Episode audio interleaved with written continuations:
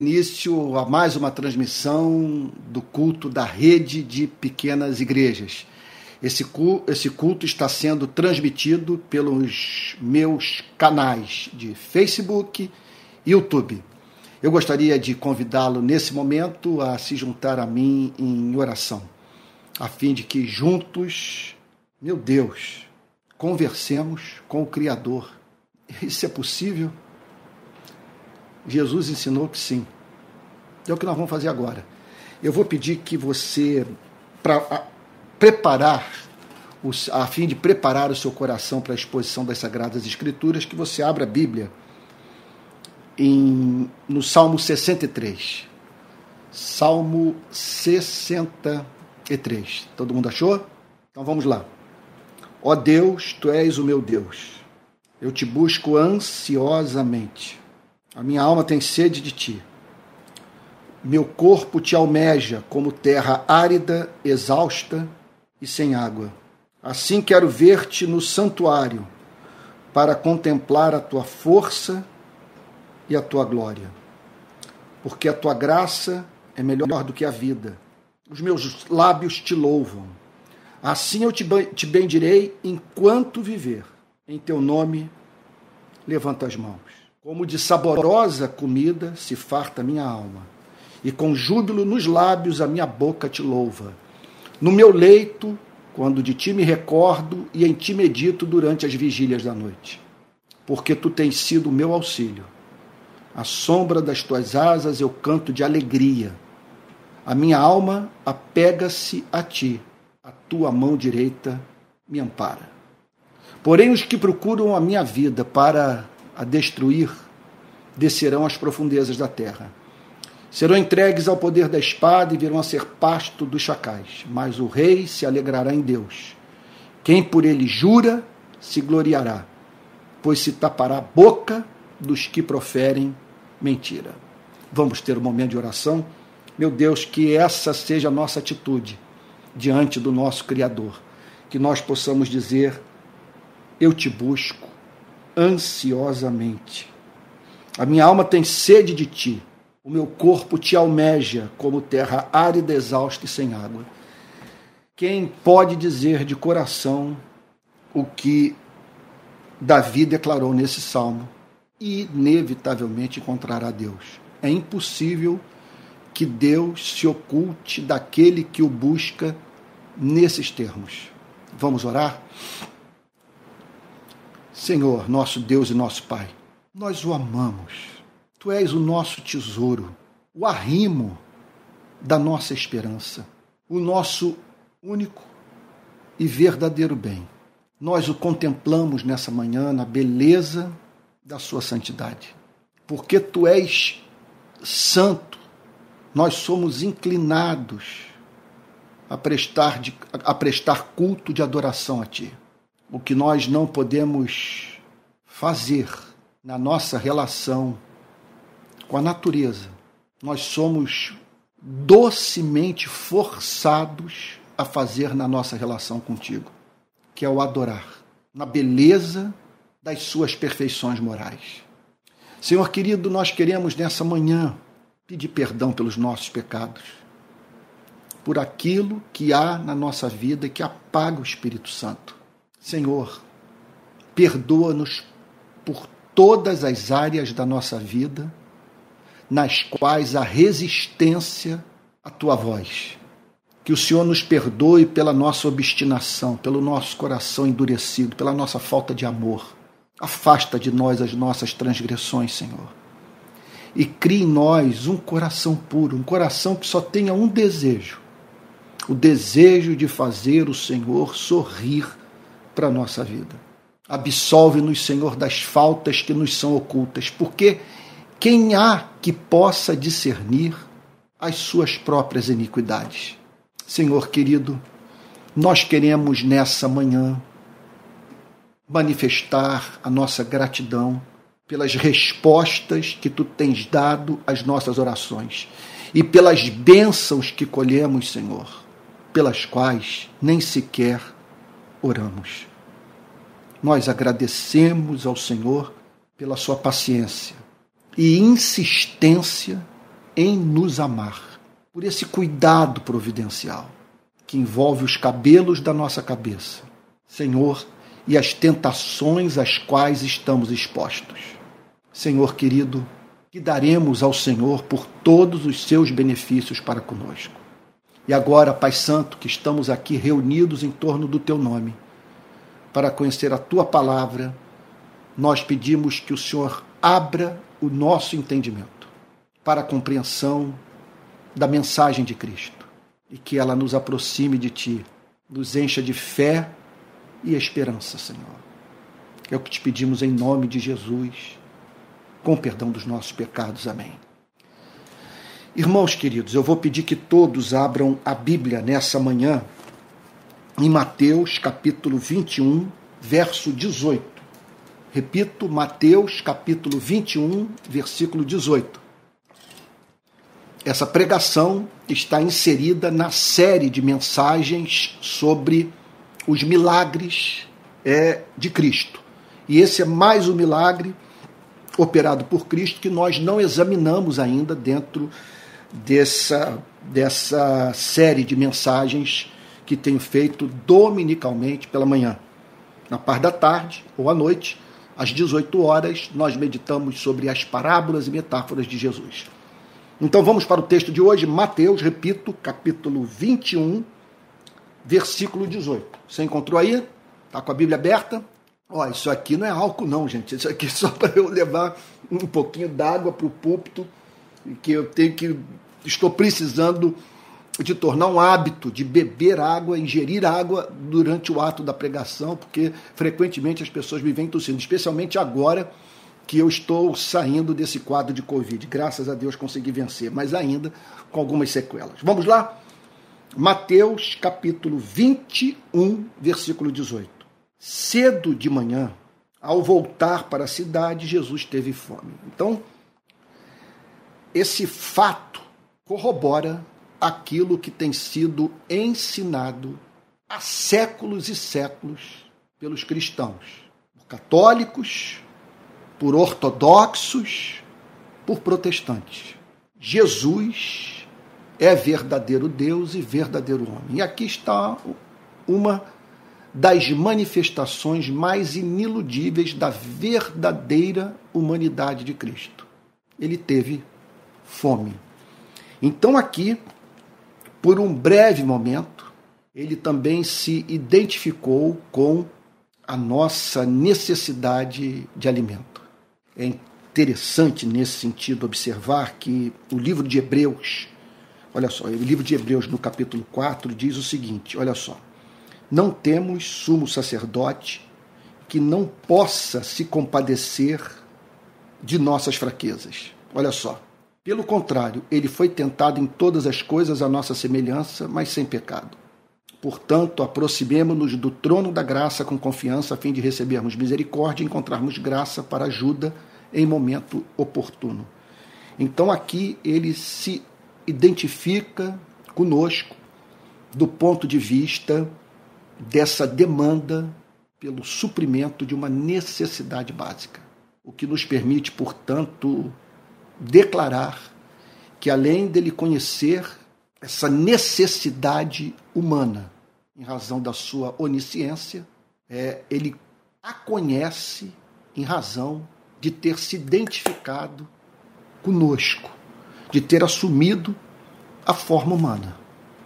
E poder dizer para você e para mim que ele sabe, em razão da sua experiência vivida entre nós, o que significa uma pessoa estar privada do pão. Então, ele teve fome. E aí então, diz o texto no verso 19 que vendo uma figueira à beira do caminho, ele encontra uma figueira, eu tenho, pela graça divina, eu tenho uma figueira aqui em casa, que exala um aroma delicioso. E o Senhor Jesus, à beira do caminho, se depara com aquela figueira, que aparentava estar frutificando, porque podia ser vista coberta de folhas. E vendo uma figueira à beira do caminho, aproximou-se dela, mas nada encontrou a não ser folhas. Então, uma figueira, nós estamos aqui perante é, um acontecimento histórico, mas profundamente emblemático.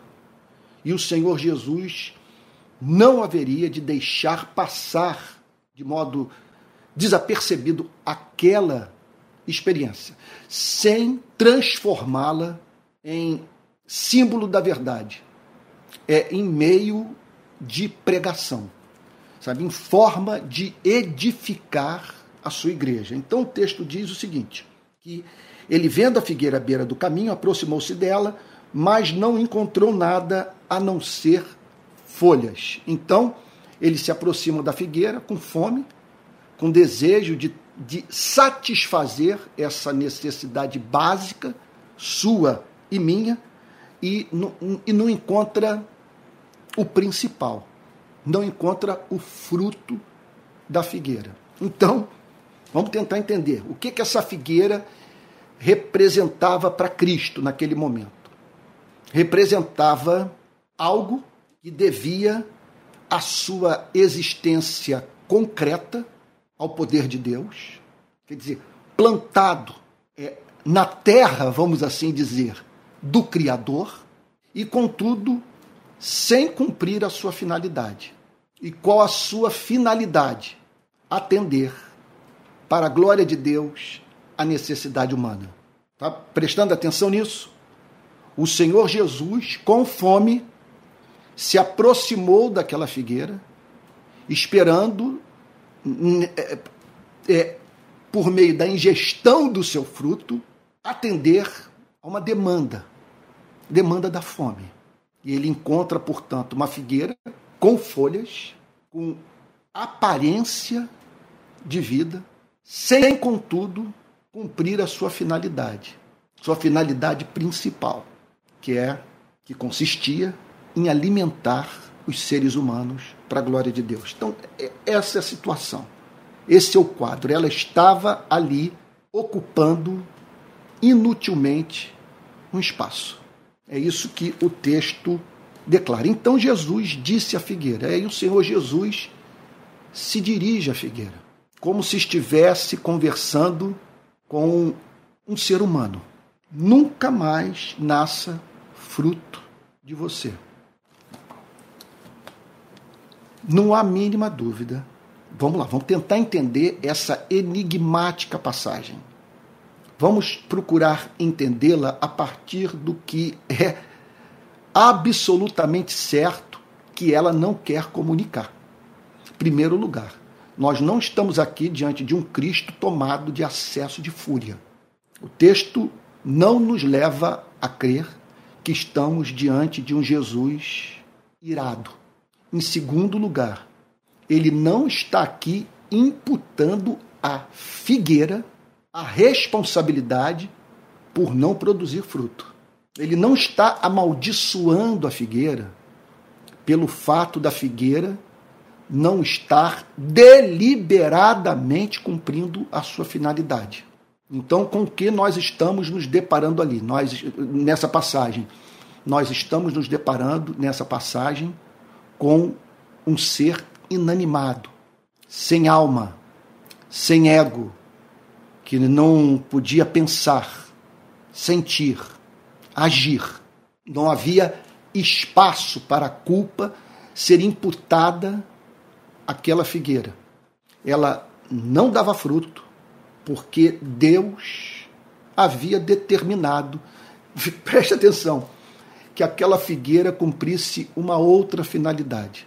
A finalidade da existência daquela figueira, veja só, não consistia em ela dar sombra, nem produzir fruto, mas sim em se transformar em Bíblia, em mensagem, em pregação. Deus decretou que aquela figueira se transformasse em instrumento da revelação da verdade. Não há a mínima dúvida de que essa figueira representa um povo, representa o homem e a mulher. Contudo, nós não podemos estabelecer exaustivamente uma analogia entre a vida dessa figueira e a vida de seres humanos que não frutificam. Porque, repito, o Senhor Jesus não está imputando culpa à figueira. Ele está simplesmente aqui dizendo o seguinte: como você não está cumprindo a sua finalidade, como eu a procurei em busca de fruto e não encontrei, eu decreto que nunca mais você produzirá fruto. Então veja, não é para você ficar com pena da figueira.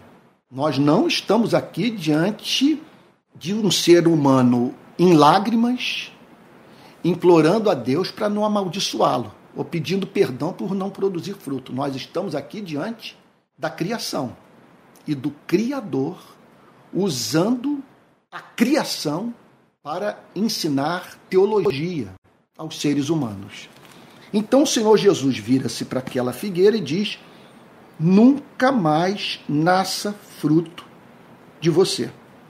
E a figueira secou imediatamente. Vamos agora pensar nas analogias. O que, que o Senhor Jesus estava querendo ensinar com aquela maldição, com quer dizer, a decisão soberana de matar uma árvore. Salta aos olhos o fato de que essa figueira representava Israel, o povo que Deus havia separado, é, para o qual havia enviado os seus profetas, o povo portador da revelação. Você não encontra no mundo antigo, na Mesopotâmia, no Egito, literatura que possa se comparar àquela que foi produzida em Israel, em especial do ponto de vista do que o povo hebreu foi capaz de falar sobre Deus. Não há registro no mundo antigo de nada mais lindo, glorioso, simétrico do que o que foi dito pelo povo hebreu, em especial nos Salmos. É coisa de tirar o fôlego e, e, e, o que nos remete para a convicção que esse povo só pôde falar em termos tão exaltados, tão santos, tão gloriosos sobre Deus, porque Deus havia se revelado a Israel. E Deus havia separado Israel para, a partir da relação com o seu povo, revelar as suas perfeições à humanidade. A meta de Deus, portanto, era, através de um povo escolhido, se fazer conhecer aos seres humanos. Israel não soube cumprir essa finalidade maior parte da sua história, o povo hebreu é encontrado se dedicando ao culto idólatra e até mesmo praticando aquilo que não era praticado pelas nações pagãs com as quais Israel fazia fronteira. O que eu estou querendo dizer é que foram encontradas iniquidades em Israel que naqueles dias não eram praticadas por pessoas que não conheciam a revelação. O povo hebreu aguardava a manifestação do Messias. Conforme eu disse em mensagens anteriores, a fé professada pelo povo de Israel era uma fé escatológica. Eles olhavam para o futuro, para aquilo que Deus haveria de operar um dia no tempo e no espaço. E como elemento central dessa fé escatológica, falando de uma forma mais simples, dessa esperança, havia o anúncio da chegada do Messias. Se, quer dizer, um ser humano seria levantado por Deus para reinar sobre o seu povo. Seu reinado seria eterno ele viria para redimir o seu povo dos seus pecados, morrendo em seu lugar e ensinando esse povo a partir dessa experiência de arrependimento seguida de perdão de pecados, a amar, a viver para a glória de Deus mediante a prática do amor. O Messias se manifestou. A profecia foi cumprida. E o povo da aliança, em vez de se curvar diante do Messias e o adorar, e o glorificar e o honrar, decidiu matá-lo. Então, o Senhor Jesus, há poucos dias da sua morte, entrega essa profecia. Nunca mais nasça fruto de você. Nós estamos aqui, portanto, da, diante da experiência mais dramática que um ser humano possa viver. Numa maldição maior, desgraça mais grave que possa cometer a vida de um homem, de uma mulher do que essa. Pois sobre o que a Bíblia está falando? Que ocorre na vida de não poucas pessoas, de Deus dar a elas todas as oportunidades de conversão, de reconciliação com seu Criador. São pessoas que tiveram acesso ao conteúdo da revelação. Deus botou pregadores em sua vida, fez com que livros, canções chegassem a esses homens e mulheres. Eles tiveram contato com a Bíblia. O Evangelho lhes foi comunicado. E nós podemos pensar, entre tantas outras experiências temporais mais, que representaram na vida dessas pessoas a manifestação do cuidado providencial de Deus. Eu estou falando de pessoas que foram curadas de enfermidades graves, que tiveram a vida também preservada de acidentes que poderiam, certamente, devido à sua gravidade, ter interrompido a vida dessas pessoas. Ou seja, pessoas que foram objeto de manifestações é, evidentes do cuidado de Deus pelas suas vidas. É bem verdade que basta você saber, é, basta você usar o cérebro para saber que Deus cuida providencialmente da sua e da minha vida ininterruptamente. Mas há momentos em que esse cuidado se torna evidente. Quando nós nos vemos diante de situações que evidenciam que Deus agiu.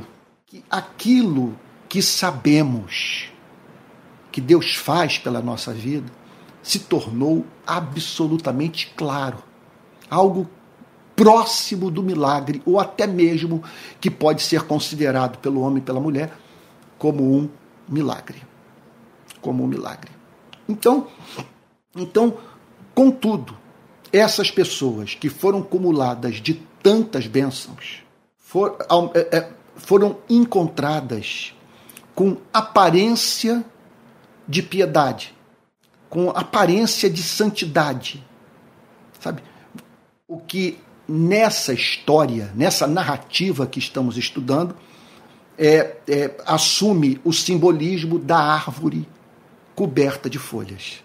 Ou seja, essa gente aparentou conversão, foi encontrada dentro de igreja, portando Bíblia, é, dando dízimo, participando do coral, você vê, cantando nos cultos, levantando as mãos, sabe? Pregando o evangelho, até mesmo levando pessoas a Cristo.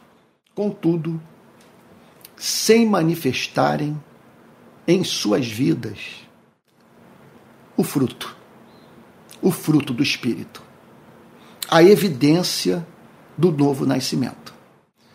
O que essa passagem declara é que essa gente que durante um período da sua vida resistiu o Espírito Santo, apesar de todas as manifestações do amor de Deus, de todas as oportunidades concedidas por Deus para que essa gente se arrependesse, chega uma hora que após, repito, anos e anos de endurecimento do coração, de só aparência, sem a manifestação da vida, que Deus encerra a relação com esse homem, com essa mulher.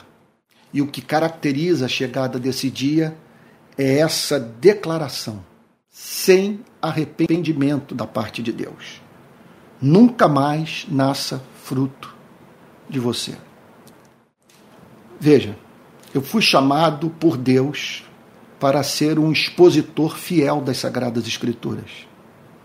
O que significa, portanto, numa ocasião como essa, de apresentar o significado da passagem bíblica, por mais contundente que ele seja, por mais que ele nos assombre, nos perturbe, por mais que ele produza até mesmo temor.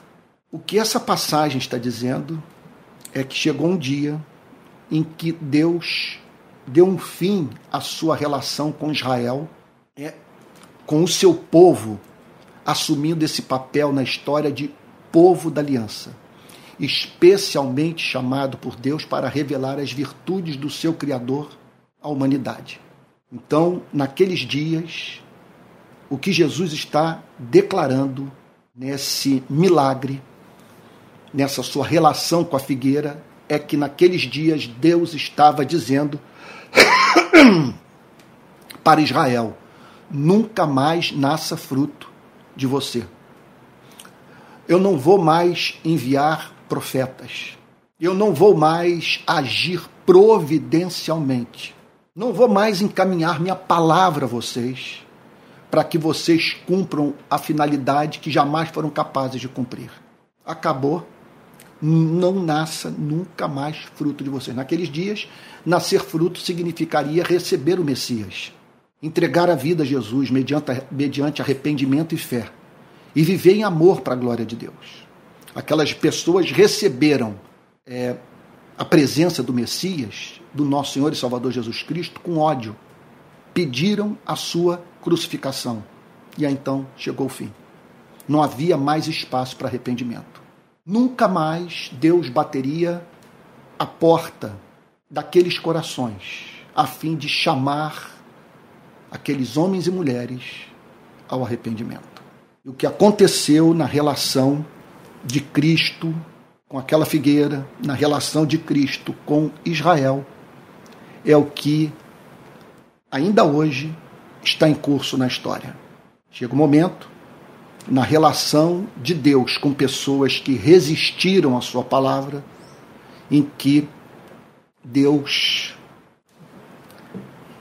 se dirige ao ser humano nesses termos: nunca mais nasça fruto de você. Eu lhe dei todas as oportunidades. Eu permiti que você passasse por tribulações que humilharam a você e nas quais você clamou pela minha intervenção. E eu ouvi sua súplica. Eu me compadeci das suas lágrimas. E você não mudou de vida. Eu fiz com que você ouvisse bons pregadores. E você simplesmente endureceu o seu coração à pregação da palavra de Deus. Eu lhe concedi oportunidades espirituais raras. Ao longo da história da humanidade, número incontável de seres humanos ficaram privados do que eu revelei a você. E mesmo assim, você endureceu seu coração e não se dispôs a me amar. E por amor a mim, amar os seres humanos. Então, esse nunca mais nasça fruto de você é algo que pode alcançar a vida da pessoa é, de modo que ela ainda tenha um tempo de existência no qual não manifestará o fruto do Espírito, porque foi decretado que isso não haveria de acontecer, nunca mais nasça fruto de você. E essa pessoa vai viver até a morte sem se preocupar com isso. Não é que ela vai buscar arrependimento e não vai encontrar. Não é que ela vai com lágrimas pedir a Deus um coração puro e Deus não atenderá a sua súplica. Ela simplesmente nunca mais vai se preocupar com isso. Está irremediavelmente endurecida. Nunca mais nasça fruto de você. Agora, é claro que tudo isso é consumado no momento da morte. Vem a morte subitamente, interrompe a vida dessa pessoa sem que ela tenha é, usado das oportunidades que teve em vida de se reconciliar com Deus. Irmãos queridos, o que eu tenho a dizer é que me parece que, pelo comportamento dos chamados cristãos nas redes sociais, inclusive uma pessoa ou outra que entra nesse culto e que ousa enviar mensagem repulsiva no meio do momento de adoração. O que, eu, dizer, o que eu tenho a dizer é que quando eu vejo a forma impiedosa mediante a qual supostos cristãos se dirigem a seres humanos, seres humanos que esses cristãos deveriam considerar irmãos na fé, e que, contudo, têm a sua autoestima quebrada por uma absoluta incapacidade de tratar as pessoas com dignidade. Eu quero lhe dizer o seguinte: que essa passagem pode se aplicar à sua vida. De subitamente, enquanto você está escrevendo aquela sentença odiosa, o seu coração parar de bater. É, não tenho a mínima dúvida. É profunda manifestação de ausência de conversão o que os evangélicos estão escrevendo nas redes sociais. Então, vamos parar para pensar no que essa história quer nos comunicar. A figueira só tinha folhas, não, não havia fruto. Jesus procurou se alimentar dela. Olha que simbolismo belíssimo. Jesus, quer dizer, essa, esse ato de Cristo representa espiritualmente ele se aproximando da sua e da minha vida a fim de ter prazer em nós, a fim de ter uma necessidade dele, sabe, autoimposta, suprida, que é ver você e eu manifestando a sua beleza, a beleza de Cristo em nossa vida. Isso é muito sério. O que essa passagem está dizendo é que Cristo se aproxima do ser humano esperando encontrar nele o fruto. E que fruto é esse? O fruto não é você defender o progressismo ou defender o, pro, o conservadorismo. O fruto não é você ardorosamente, fervorosamente defender suas causas político-sociais. O fruto é o amor, porque você pode fazer tudo isso sem amor.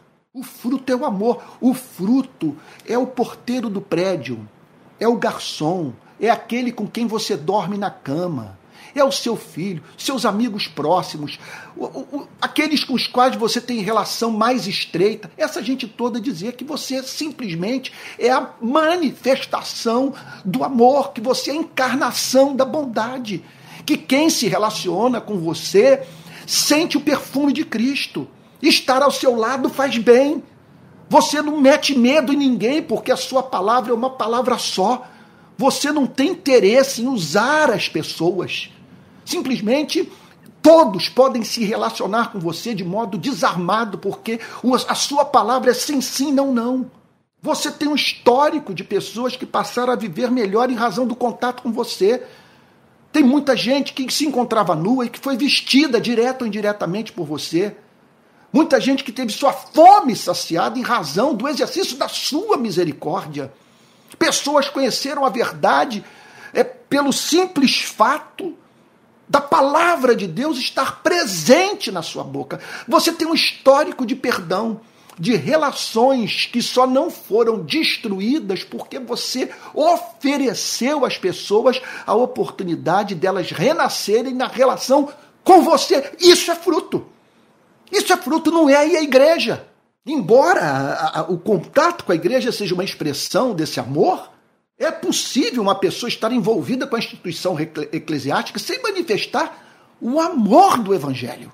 Então, que o texto, esse texto é um, um alerta seríssimo, seríssimo, seríssimo para você e para mim. Olha, o, o, Senhor Jesus foi se dirigiu para aquela árvore tomada de folhas, ao se aproximar dela, faminto, não encontrou nela Note o que esperava encontrar: o fruto da figueira.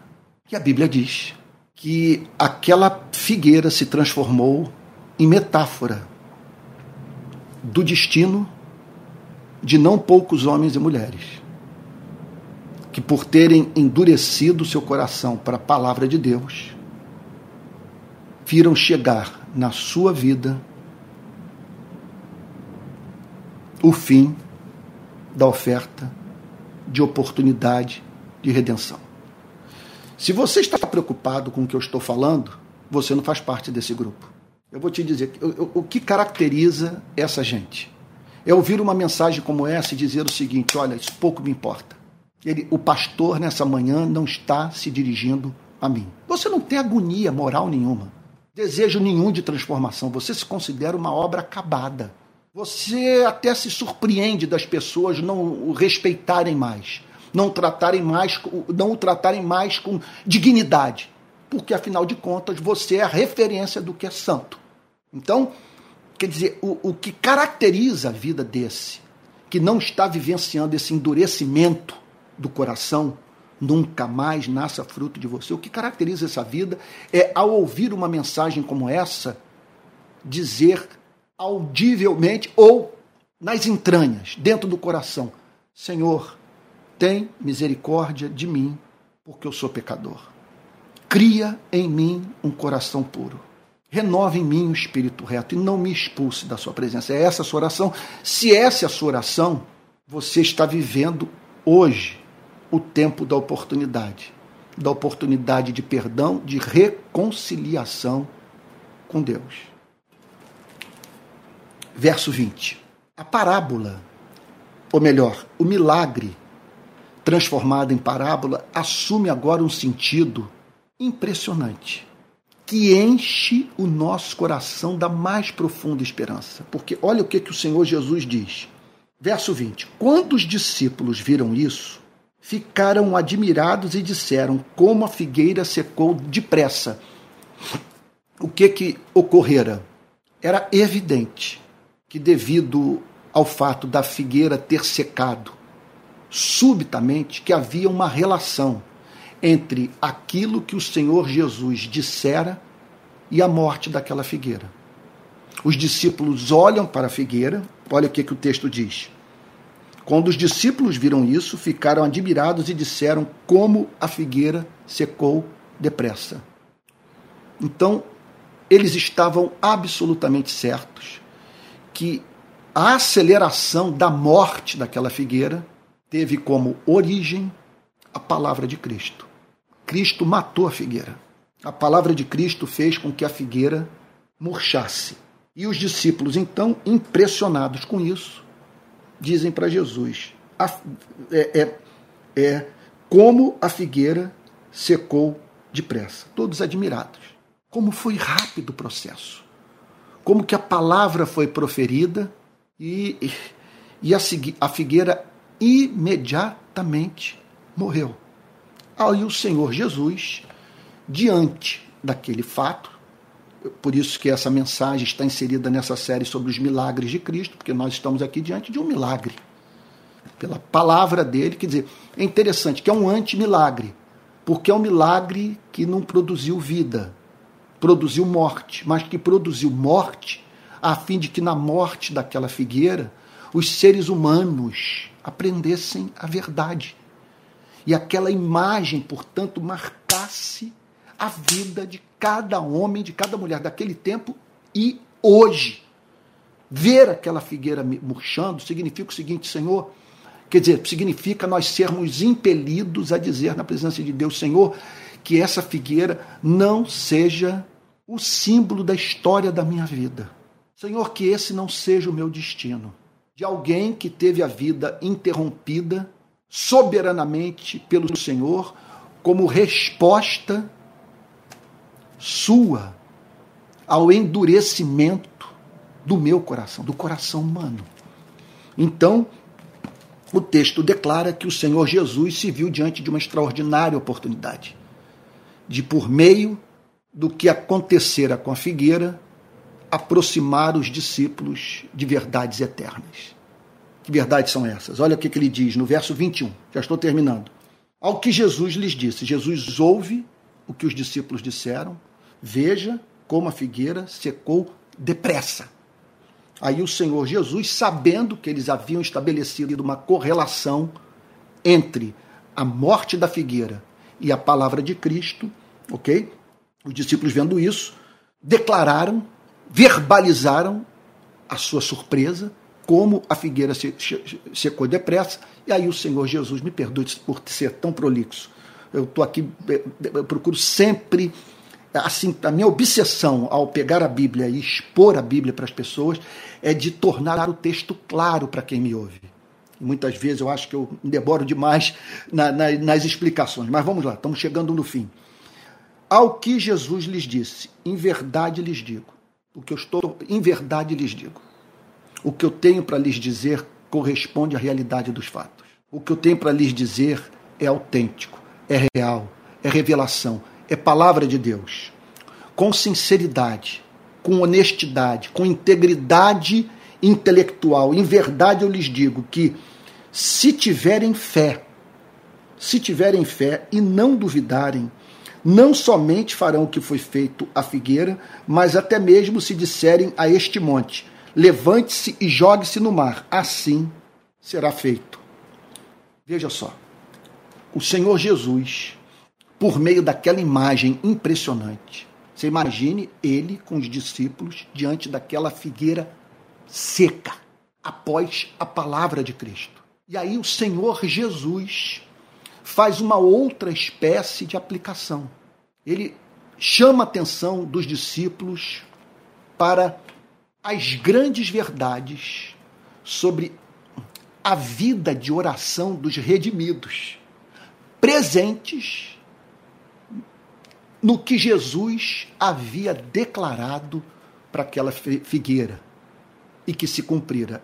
O Senhor Jesus diz assim: em verdade lhes digo, se tiverem fé, se vocês tiverem a, a, a confiança na misericórdia divina, se vocês crerem na revelação, quer dizer, no Deus que se revelou como Pai a vocês por meio da minha pregação, se vocês não duvidarem do caráter de Deus, se vocês terem como absurda a ideia do Criador não ter controle sobre sua criação, dele ter criado um universo que hoje funciona à sua revelia. Se vocês então estão absolutamente certos de que esse Deus é pessoal, de que esse Deus, por misericórdia, ouve a súplica do seu povo, esse é o sentido da palavra fé. Se vocês tiverem fé, se vocês tiverem confiança, não duvidarem. O que, que significa duvidar aqui? Significa você ter dúvidas quanto ao caráter de Deus, quanto ao poder de Deus, quanto ao amor de Deus, quanto é o compromisso de Deus de cumprir as suas promessas. Então, se vocês tiverem fé e não duvidarem, não imputarem a Deus iniquidade, sabe? não considerarem Deus um super anjo, sabe? Ou um, um ser humano com a sua força um pouco mais amplificada. Quer dizer, se vocês não duvidarem do fato de que Ele é Deus real, Deus único, imutável, infinito, independente, eterno, sabe? Se vocês, quer dizer, estiverem certos de que esse Deus, por amor ao nome dele, ouve as orações do seu povo, olha só, se vocês não duvidarem, não somente farão o que foi feito essa figueira, aí ele chama a atenção dos discípulos para o fato que, para o seguinte fato, se vocês tiverem fé, não duvidarem, vocês, na sua relação com a vida, verão a mesma espécie de feito se cumprir, como resposta da sua oração ao Deus verdadeiro. Meu Deus, essa é uma das declarações mais estonteantes da Bíblia. Olha o que, que o Senhor Jesus está declarando. Se vocês tiverem fé e não duvidarem, sabe, vocês farão pela fé, pela fé, mediante a oração, o que eu acabei de fazer com essa figueira. O que o Senhor Jesus está com isso dizendo, está declarando é o seguinte: que pela fé nós podemos arrancar da nossa vida aquilo que não está frutificando. aquilo que está ocupando inutilmente o espaço da nossa existência, aquilo que não dá fruto, aquilo que não manifesta o caráter de Deus, aquilo que não faz bem a ninguém. Sabe? Então, o que o Senhor Jesus está falando é que pela fé nós podemos operar essa morte que produz vida, essa morte que, que mata, o que está impedindo a manifestação da vida. Isso é algo extraordinário. Olha o que, que ele declara: vocês vão fazer a mesma coisa que eu fiz com essa figueira. Quer dizer, é um ministério, veja só, é um ministério de morte. Mas veja, morte daquilo que tem que morrer, a fim de que a vida, a vida se revele em todo o seu esplendor para a glória de Deus. Então, em nome de Jesus, o que eu tenho ali dizer é o seguinte: você não tem que repetir os erros dos seus pais, dos seus avós, dos seus bisavós, da sua família. Você não tem que ficar carregando até o túmulo esses sentimentos que militam contra a sua alegria, a sua sanidade mental, o seu bom testemunho. Aquilo que o marcou no passado pode, pela fé, ser desarraigado da sua vida. É isso que o Senhor Jesus está dizendo pela fé. Pela fé, porque é claro que na sua e na minha vida estão presentes aquilo que foi plantado pelo inferno aquilo que está ali ocupando inutilmente espaço na sua e na minha existência.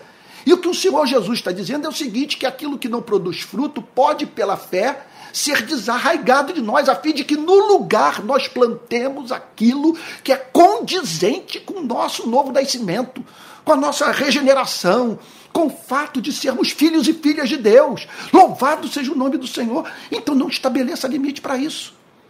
Você não tem que ficar 50, sei lá, 20 anos, 25 anos na terapia para falar sobre os mesmos problemas. É possível essa coisa ser arrancada. Não estou condenando terapia, não estou condenando você conhecer a si mesmo. Eu concordo com Freud que parece que nós lidamos melhor com os nossos problemas quando nós os conhecemos, em especial quando conhecemos a raiz do comportamento neurótico, o que nos leva a nos comportar de uma forma muitas vezes bizarra. Agora, o que essa passagem está dizendo é que aquilo que nós não temos energia para fazer, aquilo que está para além das nossas forças, que nos marcou, aquilo que foi plantado e não dá fruto, pode ser desarraigado sim pela graça de Deus. Isso é extraordinário. Agora, não apenas isso. Mas até mesmo se disserem a este monte: levante-se e jogue-se no mar, assim será feito.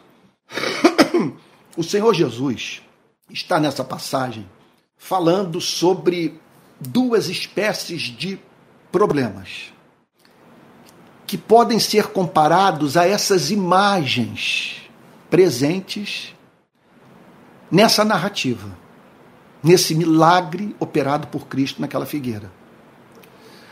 Porque nós podemos nos deparar com aquilo na nossa vida, no nosso casamento, no nosso trabalho, na igreja, no cumprimento da, do, do nosso ministério, podemos nos deparar com aquilo que representa essa árvore que não dá fruto.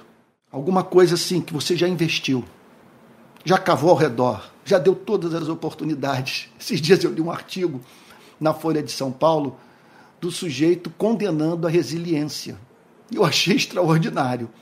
Ele dizendo o seguinte: olha só, porque muitas vezes nós celebramos a resiliência, a perseverança, sujeito então que, que lutou pelos seus sonhos, que combateu até o fim e tal, e que depois de muito perseverar obteve a vitória.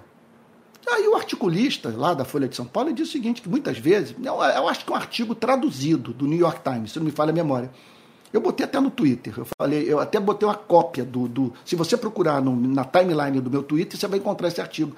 E o sujeito propõe o seguinte: que muitas vezes a melhor coisa é matar. De você desistir. De você chegar e dizer, não vou levar isso adiante, isso não está dando fruto. Tudo que eu falo é mal interpretado. Tudo que eu declaro se volta contra mim. O que, que eu estou fazendo nessa instituição que não me entende, que não me compreende, que não me quer? Sabe, eu não tenho mais interlocução com quase ninguém. Eu sou tratado como se eu fosse um excêntrico, como se eu tivesse perdido o juízo. Sabe? O que, que eu estou fazendo? Por que, que eu estou insistindo nesse trabalho, nessa igreja? Eu sei, é perigoso o que eu estou falando. Você tem que conhecer a sua vida, o que, que Deus está dizendo para você, sabe? É, e, e, se a, a sua perseverança não está hoje representando a insistência no que a providência divina já deixou claro que não vai dar fruto. Então, muitas vezes, nós nos deparamos com isso. Olha aqui que o Senhor, o Senhor Jesus, vamos, vamos entender o seguinte: ele desistiu daquela árvore. Sim. E, e, há, e há áreas da nossa vida, aquilo para o que nós devemos olhar e dizer: eu não quero mais isso. Eu não vou mais insistir nesse ponto.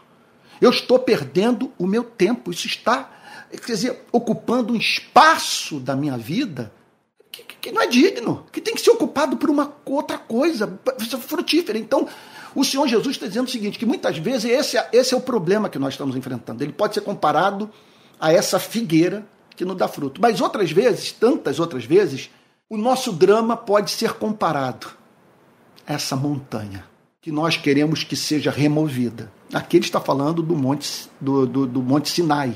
Né? Ele está falando do monte onde estava edificado o templo de Jerusalém e da possibilidade desse monte, quer dizer, ele está falando de uma coisa inimaginável, dele perfazer um caminho de mais ou menos 1.200 quilômetros, ser lançado no Mar Morto. É, eu não sei se bem qual é a distância. Depois você pode dar um Google aí. Eu estou com medo de não estar sendo exato. Eu sei que é não é uma distância longa, você pode fazer isso com muita rapidez. Tem estrada, inclusive, que conduz do monte, sabe? É, do Monte Sião, perdão, eu falei Monte Sinai. Monte Sinai é o monte da entrega das tábuas da lei. Né? Eu estou falando do Monte Sião, do monte onde o templo foi edificado. Então, provavelmente, o Senhor Jesus estava falando sobre esse monte. E, e desse monte ser lançado no mar. Provavelmente estava, os discípulos pensaram no Mar Morto. Não importa. Ele está falando de um monte. Pronto, vamos lá. Está falando de um monte e que poderia ser lançado no mar. Quer dizer, ele está falando de alguma coisa, meu Deus, de um problema, de uma dificuldade, de uma luta que pode ser comparada a, a algo sólido, concreto, inamovível. Você olha para aquilo e diz o seguinte: isso aqui não tem jeito. É alguma coisa é, cuja presença na minha vida é acachapante. É algo concreto. É algo que se me afigura como absoluto. É algo imutável. Aí o Senhor Jesus leva os discípulos a pensarem na possibilidade do considerado, do, do que é considerado inamovível, sumir do nosso campo mental. Do nosso, da coisa.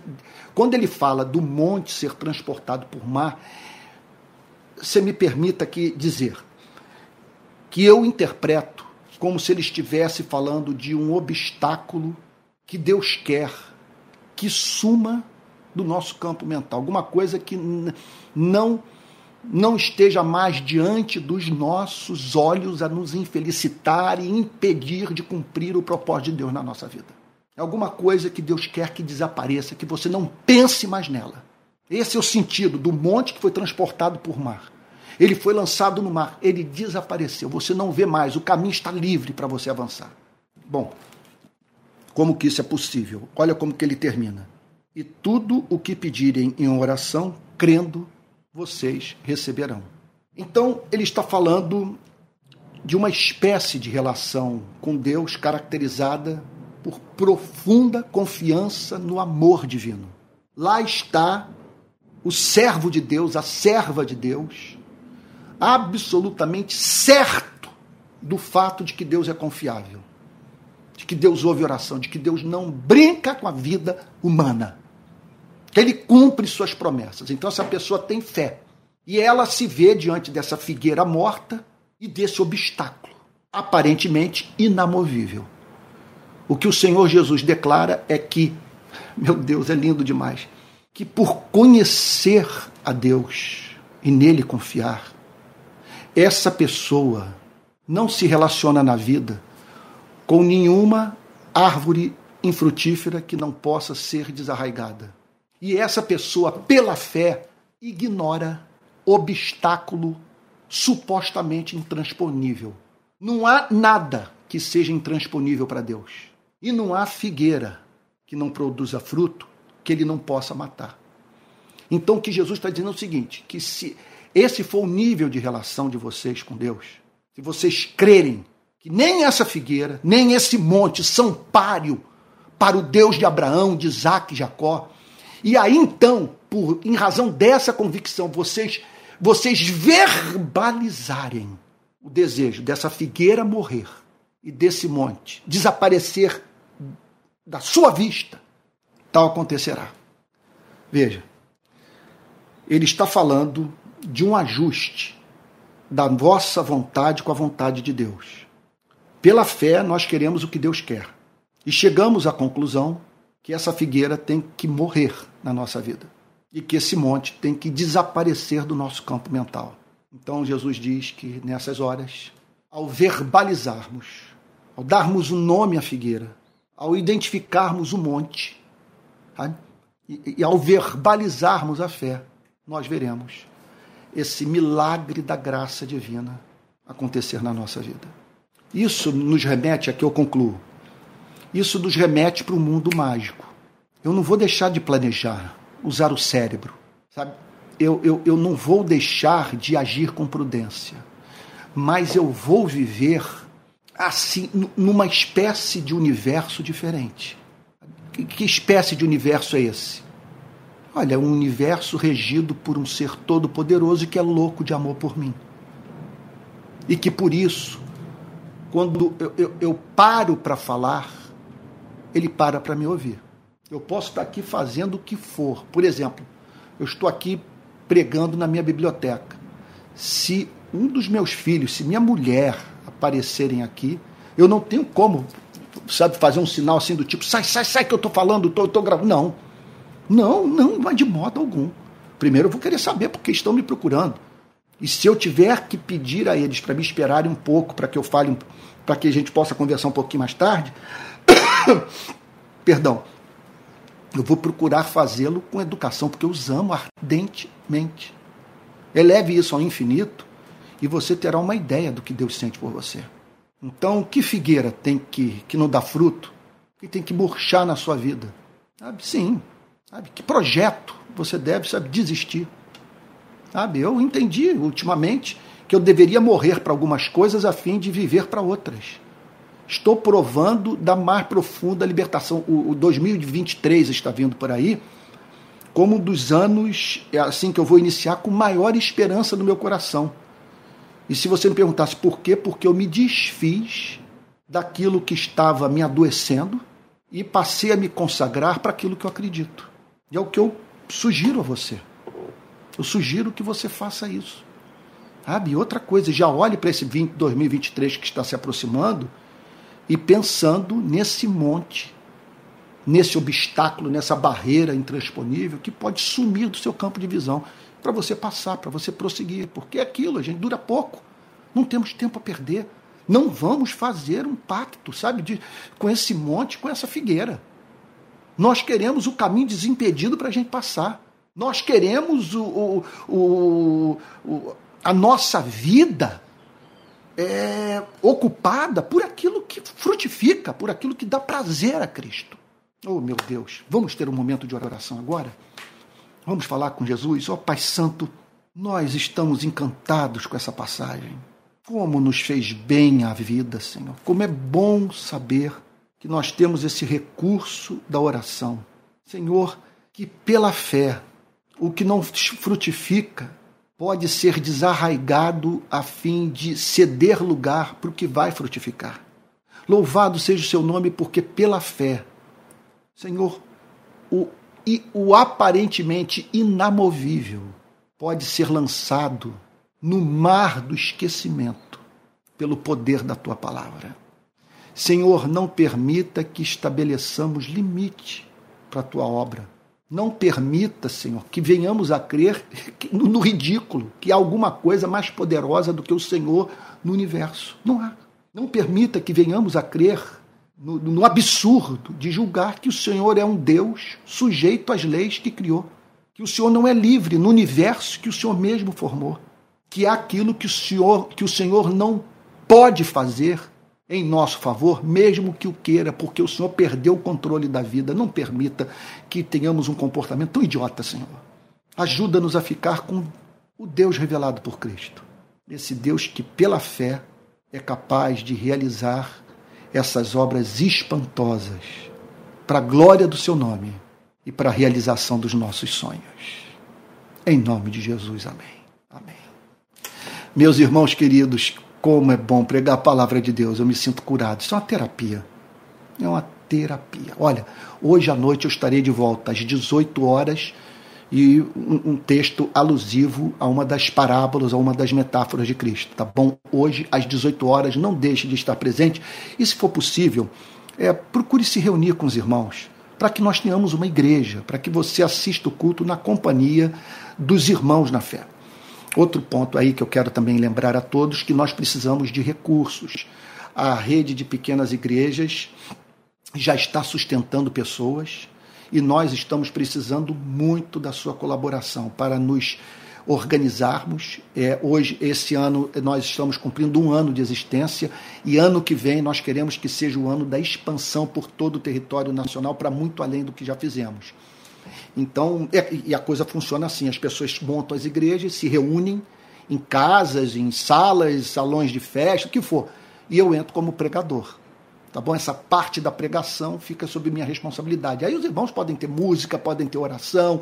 Ou hoje, por exemplo, vai ter música aqui em casa, vai ter oração, e depois nós vamos dividir o pão. Vamos comer uma comidinha gostosa num, num momento de muita comunhão, deliciosa comunhão que nós temos tido. Eu não quero outra vida. Eu não consigo mais assim me ver num templo superlotado. Eu estou amando congregar igrejas pequenas e ver a igreja crescendo a partir da multiplicação de pequenas igrejas. Olha, então se você quiser dar a sua oferta, aí aqui vai o nosso número de Pix. Olha, pixrpi22@gmail.com. Então vou repetir. O nosso Pix é pixrpi22@gmail.com. Se você depositar uma oferta, essa oferta cairá na conta da rede de pequenas igrejas, tá bom? Olha, não deixe, não deixe de entrar no nosso Telegram, que é o principal canal de comunicação interna da rede de pequenas igrejas. Daqui a pouco eu vou disponibilizar o link do Telegram, da Escola de Discípulos, do curso sobre cristianismo e política, a fim de que você possa participar de tudo isso. Tá bom? Então vou encerrar o culto agora, impetrando a benção apostólica. Olha aí, uma hora e doze. Não é maravilhoso? Não tem aquele monte de aviso e tal. É, é, é eu estou encantado com isso. E, e, outra coisa, né, que eu acho muito, muito é, é, assim legal, é que esse tipo de transmissão está se aperfeiçoando de uma forma tão extraordinária que nós estamos próximos do dia em que o nível de realismo dessa comunicação será tamanho que nós vamos nos sentir como se estivéssemos literalmente juntos. Aguarde, nós estamos caminhando para isso, tá bom? Então, é, é, eu não penso em fazer outra coisa. Não penso e vou continuar aqui pregando a palavra de Deus. Ah, me, estou me esquecendo aqui, meu Deus do céu, amanhã às 8 horas da noite, meu filho Pedro e eu daremos início ao nosso primeiro podcast. Agora, toda segunda-feira, nós vamos ter podcast, tá bom? Com meu filho recebendo as perguntas e eu ali dividindo com ele é, as respostas para as perguntas que os irmãos nos encaminharão, tá bom? Amanhã, segunda-feira, às 8 horas da noite, podcast com transmissão aqui mesmo, ele e eu aqui, tá bom? É, administrando essas questões que, que, que me remeterão para temas que muitas vezes eu eu, eu assim não percebo que as pessoas estão interessadas, sabe? Então eu tô estou muito apaixonado por esse projeto. E outra coisa, durante a semana, muitas gravações, eu vou estar voltando a gravar nos próximos dias, muita gravação, muitos artigos e tal, tá bom? Durante a semana aí à sua, à sua disposição para a sua edificação. Ah, uma, uma importante pergunta. Juliana está perguntando sobre a transmissão do podcast, vai ser por qual canal? Vai ser pelo YouTube, tá bom? O podcast de amanhã será transmitido exclusivamente pelo YouTube, tá bom? Então é isso. Olha, gente, vamos receber a bênção apostólica, tá bom? Eu vou encerrar. a mensagem vai ser salva tanto no Facebook quanto no, no meu YouTube e você depois poderá compartilhar o link com quem quer que seja, tá bom? Então vamos receber a benção apostólica. Pai Santo, nós te agradecemos pelo banquete que o Senhor nos ofereceu nessa manhã. Tua palavra, Senhor. Não estamos falando sobre o pregador, estamos falando sobre a tua palavra que é viva e eficaz e que nos fez bem e nos encheu de esperança, Senhor, nessa manhã. Muito obrigado. Obrigado, nós te agradecemos por sermos cristãos e termos acesso à sua revelação, Senhor. Pai Santo, e agora que a graça do nosso Senhor e Salvador Jesus Cristo, o amor de Deus o Pai e a comunhão do Espírito Santo sejam com cada um de vocês, desde agora e para todo sempre. Amém. Fique com Jesus, uma boa noite e até logo mais às 18 horas.